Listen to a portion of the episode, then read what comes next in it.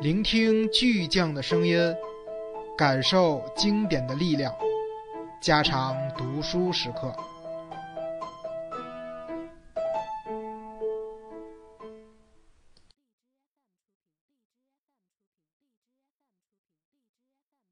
第五部，轻与重。当初特蕾莎心血来潮来到布拉格托马斯家，我在本书第一部已经说过。当天当时，托马斯便和她做爱了。之后，特蕾莎发烧了，她躺在床上，而他则守在她的床头，深信这个孩子是被人放在篮子里顺水飘来送给他的。从那时起。托马斯就很珍惜被遗弃的孩子的形象，他还常常想到同样出现这一形象的古老传说。也许应该看到，促使他去寻找索福克勒斯·俄狄浦斯的意义的动机，正是隐藏在其间。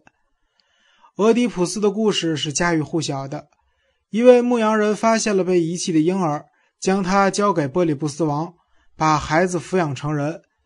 俄狄浦斯长大之后。一次在山中小路上遇到一辆马车，车上坐着的那位陌生君王正在巡游。后来他们发生争执，俄狄浦斯杀掉了君王。之后他又娶了王后伊俄卡斯达为妻，并成为底比斯国王。但他万万没有料到，被他杀死在山中的那个君王正是他的父亲，而现在与他同床共枕的就是他的母亲。期间，命运迁怒于其臣民。让他们备受病魔折磨。俄狄浦斯明白了，他是造成民众苦难的罪魁祸首，于是用针戳瞎双眼，离开底比斯，终身不见光明。凡认为中欧共产主义制度是专门制造罪人的，那他们至少没有看清一个根本性的事实：罪恶的制度并非由罪人建立。而恰恰由那些确信已经找到了通往天堂的唯一道路的积极分子所建立，他们大无畏地捍卫这条道路，并因此而夺去了许多人的生命。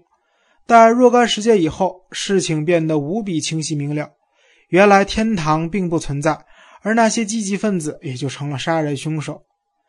于是，人们纷纷指责共产党人：“你们要为国家的灾难负责，要为祖国丧失独立负责。”要为那些以合法的名义杀人的行为负责，而被控诉的人这样回答：“都不知道啊，都被欺骗了。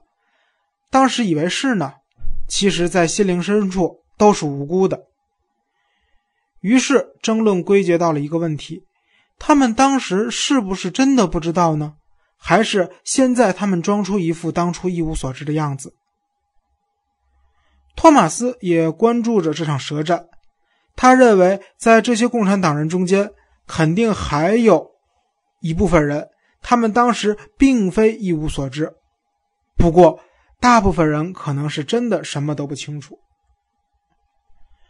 托马斯心里想，根本问题并不是他们当初到底是知道还是不知道，而是是不是只要他们不知道，就算是无辜。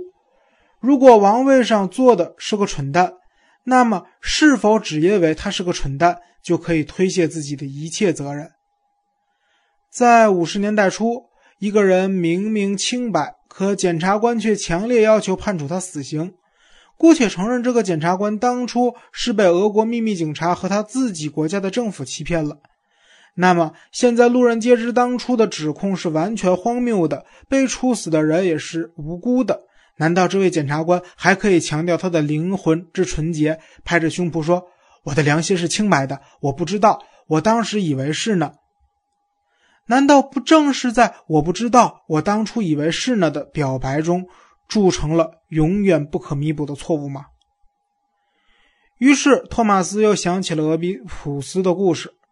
俄狄浦斯并不知道跟自己同床的女人是自己的母亲，然而，当他明白所发生的一切之后，他绝没有感到自己是无辜的，他无法面对因自己的不知而造成的不幸，戳瞎了自己的双眼，黯然离开迪比斯。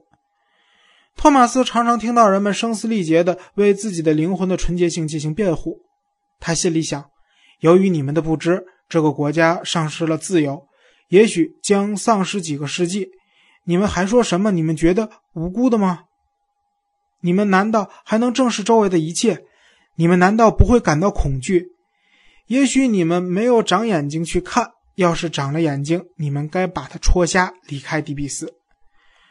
托马斯很乐意做这种比较，在与朋友的谈话中常常提起，而且表达的方式越来越尖锐，越来越明了。那个时期，托马斯和其他知识分子一样，都读一份由捷克作家联盟发行的周刊，其发行量大约为三十万，在所处的制度下，拥有相当大的自主权，常发表一些其他杂志不能公开发表的言论。这份作家杂志。甚至还刊登了一些有关党执政初期发生的政治案件的文章，追究谁是真正的罪魁祸首，以及在何种情况下以合法的名义杀人的。在所有这些讨论中，反复涉及同一问题：那些人他们当初到底是知道呢，还是不知道？托马斯一直认为这样的问题是次要的。有一天，他终于写下了关于俄狄浦斯的思考。并寄到杂志编辑部。一个月以后，他收到了回复，信上请他到编辑部去一趟。接待他的是一位矮小的编辑，身材直挺挺的，像个法文字母 I。他建议托马斯把文中的某句话的结构稍作改动。其后不久，此文便刊登在了杂志倒数第二页的读者来信栏目中。但托马斯非常不满。当初他们把他叫到编辑部，说是要求改一个句子的结构，可是之后根本没有和他商量，就对文章大加筛削，弄得他的整个思考差不多只剩下了简单化的基本论点。托马斯一点也不高兴。这是发生在1968年春季的事，亚历山大·杜布切克正当权。